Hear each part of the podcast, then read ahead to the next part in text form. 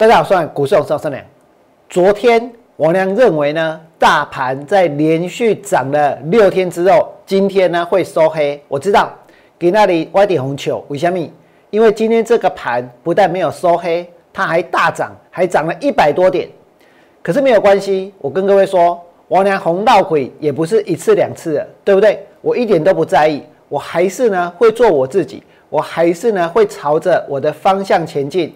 就算今天大盘没有收黑，就算今天大盘没有跌，我告诉各位，我认为下个礼拜这个盘呢，它还是会跌。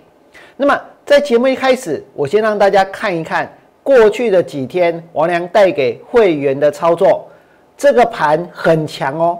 在这个礼拜一，王良没有动作，但是呢，礼拜二我有放空股票，礼拜三我也有放空股票。礼拜四就是今天，王良一样有带会员去放空股票。王良礼拜二带会员放空的是什么？我在昨天跟大家说过，王良昨天之前所放空的是原钢，对不对？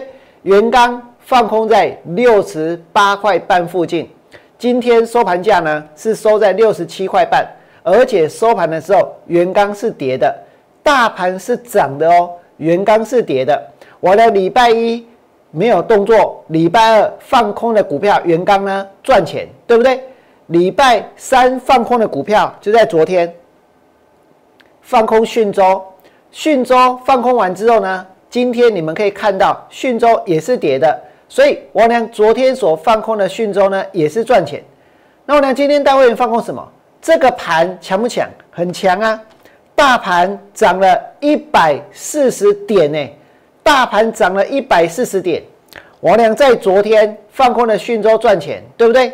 王良前天放空了元刚赚钱。我说过，我是全市场最会放空的人，而且呢又会放空又会赚钱。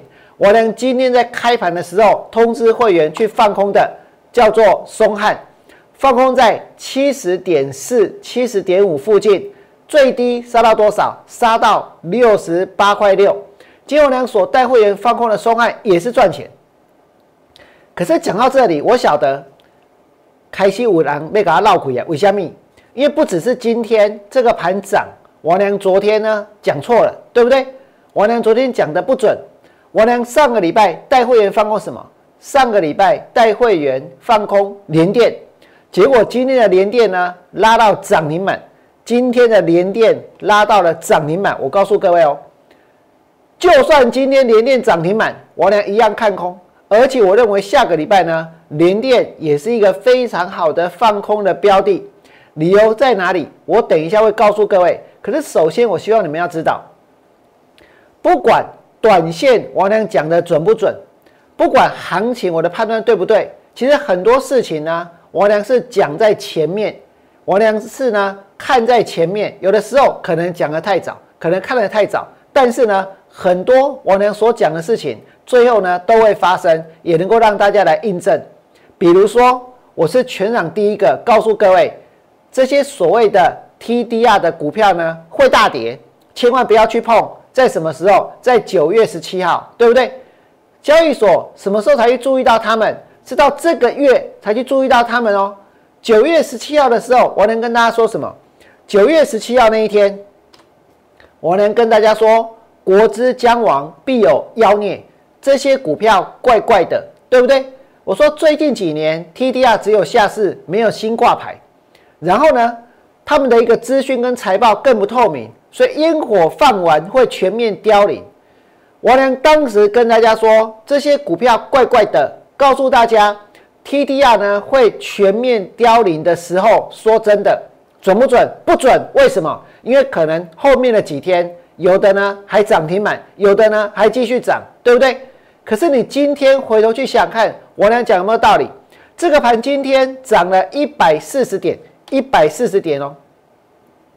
今天有这么多所谓的 TDR 跌停板，泰金宝跌停板，腾讯科跌停板，泰聚亨跌停板，杜康跌停，明辉跌停，还有什么越南控也跌停？各位想想看哦，这些所谓的 TDR。在当时其实是在涨的，对不对？都是在涨的。那讲到这里呢，我要跟各位讲一件事情，那就是现在台湾的股票市场完完全全用不着去看基本面的，不用看，真的不用看，真的不用看基本面，真的完完全全呢是在炒作，是在投机。为什么？因为这些所谓的一个 TDR，其实当时在涨的时候，它有基本面吗？没有哦，是没有基本面的，大家不照买，对不对？所以基本面重不重要？不重要。如果真的有什么样的股票拿基本面出来的话，我跟各位说，那绝对是要骗人家去买股票，绝对是要骗人家去拉股票用的。所以呢，大盘来到绝对的高档，不要去相信任何的基本面，数字再漂亮也都不要去理会。那么我呢，现在所跟大家说的呢，就是之前我所讲的所谓的一个 TDR，我是讲在前面，对不对？然后再来呢，我能讲了什么？我呢在昨天跟大家说。联电昨天呢，有这么多的媒体在报道联电的目标价四十五块钱，对不对？很多事情我呢可能看得早，可能讲的太早，但是呢，我呢往往是看对的。就算今天联电涨停板，我也认为这是在炒作，而且呢，我也认为政府呢是坐视不管，完完全全不理会，对不对？自己做错了就说没那回事。然后呢，市场在炒作，当做没看见。为什么？因为就是希望这个盘可以继续涨，对不对？就是希望股价可以继续飙，就是希望越来越多的人来投入股票市场。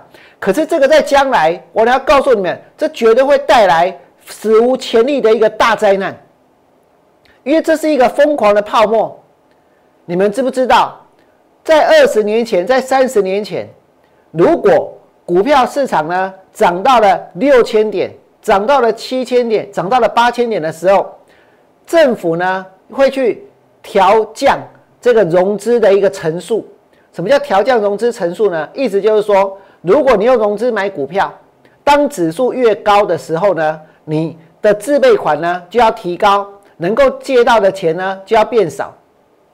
所以呢，它要提高什么？提高你的自备款。它要降低你融资的一个层数，当行情越高的时候，它要让大家呢买股票的一个扩张信用的一个比例呢要降低，不要扩张信用，不要买太多。这是什么意思呢？这个意思叫做降温啊，降温。那如果股票市场低于，比如说五千点，来到四千点，来到三千点的时候，哎，它又会提高融资的层数。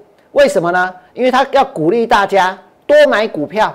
在便宜的时候多买一点股票，所以提高这个融资的层数，让你的一个自备款呢可以少一点，融资呢可以高一点，但是股票呢是比较便宜的，相对有杠杆的效果，相对股票涨上去呢是容易赚钱的，对不对？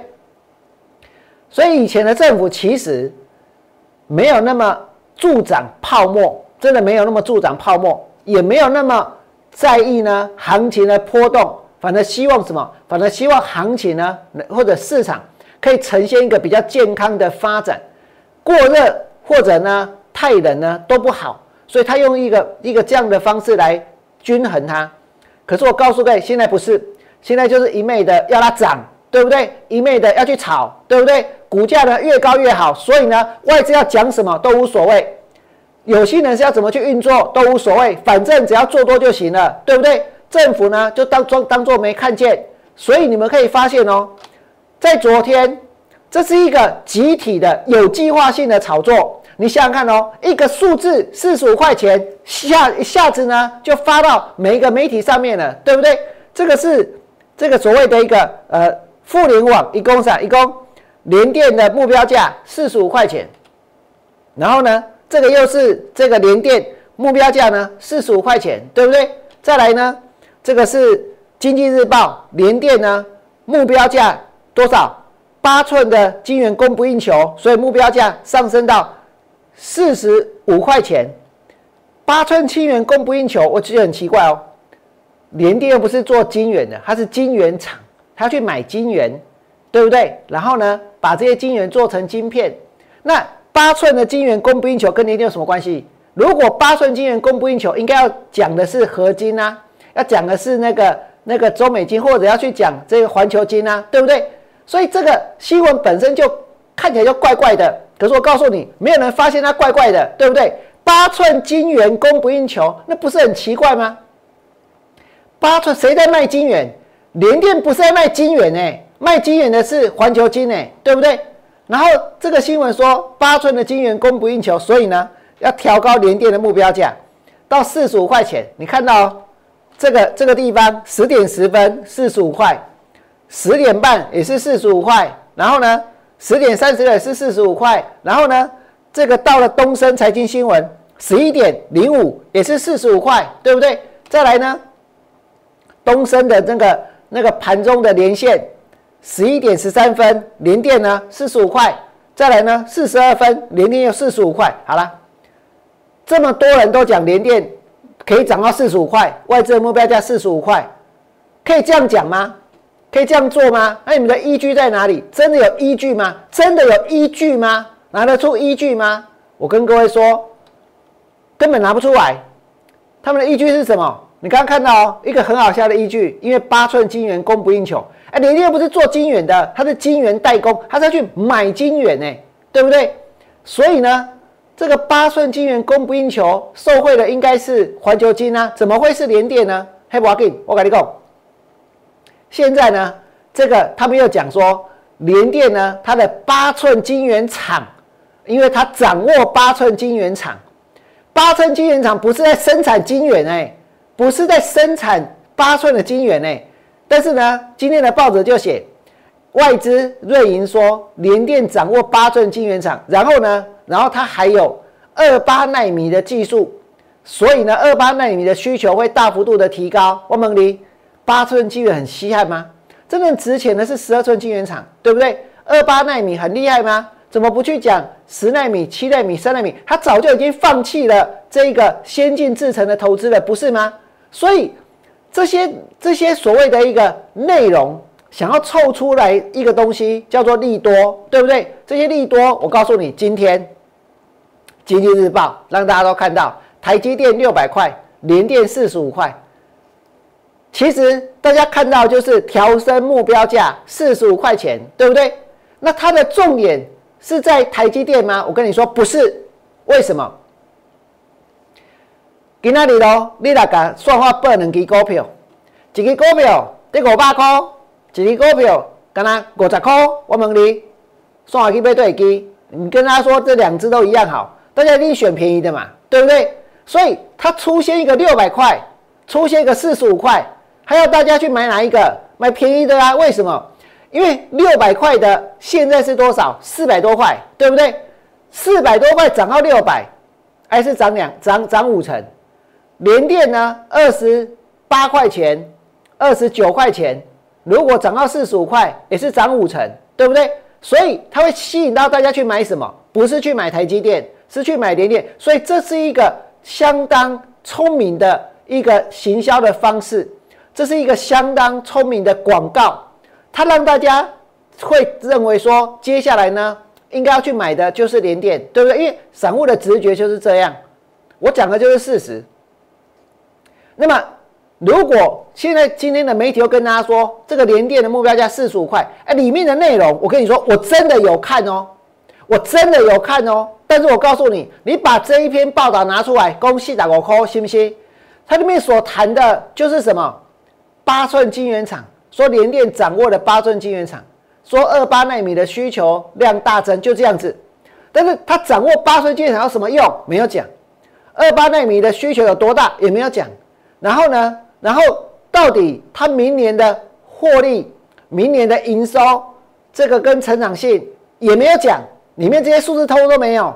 我们所看到数字就是一个最简单的四十五块钱，这叫目标价。然后就达到什么？达到炒作的目的，对不对？因为这一定很多人会下去买啊。但我请问你，这样子做对吗？这样子做对吗？这样子去哄抬股价对吗？这样子去影响行情，对吗？基本上不是因为说我去放空了连电被嘎，我特别生气，没有错，我是真的很生气，也很火大。但是我告诉你，我就是看空连电，而且呢，这个地方其实连电在涨或者涨停板，它绝对不是一个好现象。为什么？因为接下来各位要知道，连电的涨停板真的会让市场疯狂，但是这也会是一个行情反转的时候。今天的连电。拉到了三十二块四毛五，涨停板，涨停板我能照样看空。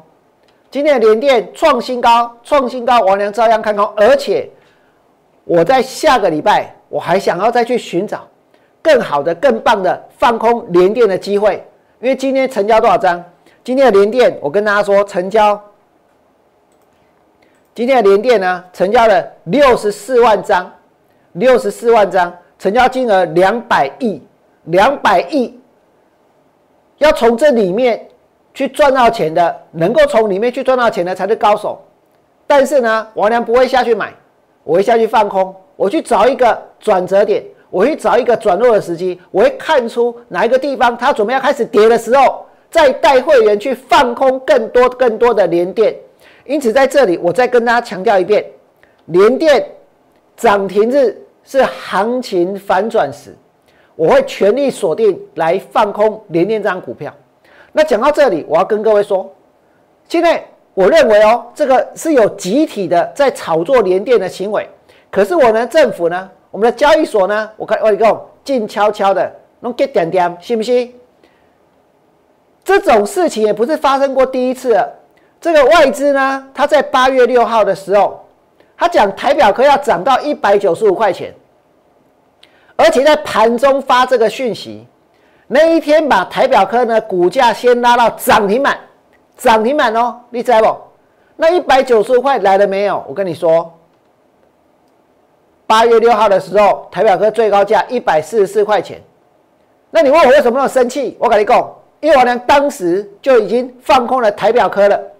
我当时就已经放空了台表科了，我已经放空台表科了。这个搞不基础的，跟我跟跟大家说可以涨到一百九十五块，可是我告诉你，我也没有补。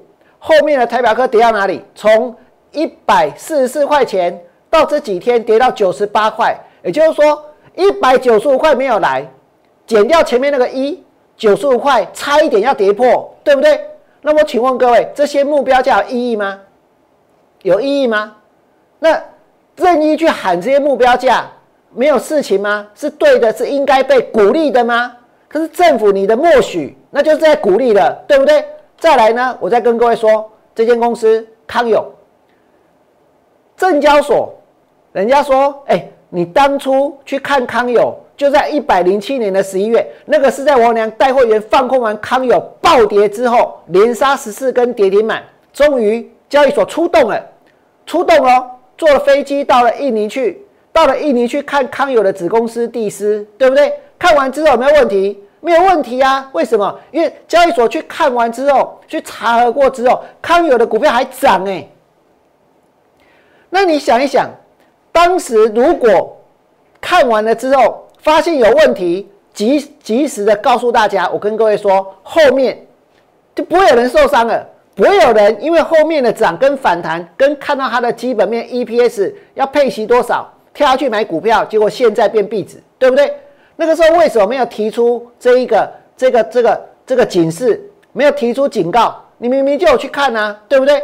除非，除非交易所说啊，我们有去看，但是呢，我们被骗了。我跟你讲，如果交易所承认你去看过康友的子公司地斯，然后呢？你什么都看不出来，你是被骗了。我跟你讲，那你就是笨蛋啊，对不对？谁叫你会被骗呢？不然你会被骗呢？那如果交易所看完了，看完了之后，我告诉你哦，看完了之后呢，你你你明明知道有问题，然后呢却没有讲，明明觉得很可疑，却没有却没有讲，那我告诉各位，那就是在纵容，那就是坑杀散户的帮凶，对不对？那如果交易所，你真的是看不出来的话，我问各位，那根本就是无能啊，对不对？看不出公公司有问题，都已经到现场去了，结果呢，康友到最后还是下市，康友到现在还是到到到最后还是下市，对不对？那现在呢，我跟各位说，我俩看得出这种目标价不合理，交易所看不出来，对不对？我俩看得出这个新闻怪怪的，看得出。这里面在写八寸金元供不应求，根本就很奇怪。连月不是卖金元的，交易所看不出来，然后呢就放任市场去炒股票，放任市场去拉股票，对不对？我告诉你没有关系。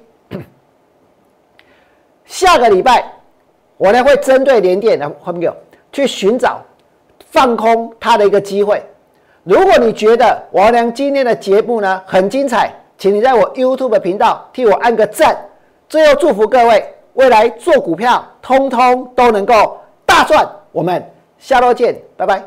立即拨打我们的专线零八零零六六八零八五零八零零六六八零八五摩尔证券投顾王文良分析师。本公司经主管机关核准之营业执照字号一零九经管投顾新字第零三零号。新贵股票登录条件较上市贵股票宽松，且无每日涨跌幅限制。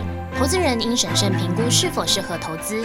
本公司与所推介分析之个别有价证券无不当之财务利益关系。本节目资料仅供参考，投资人应独立判断、审慎评估并自负投资风险。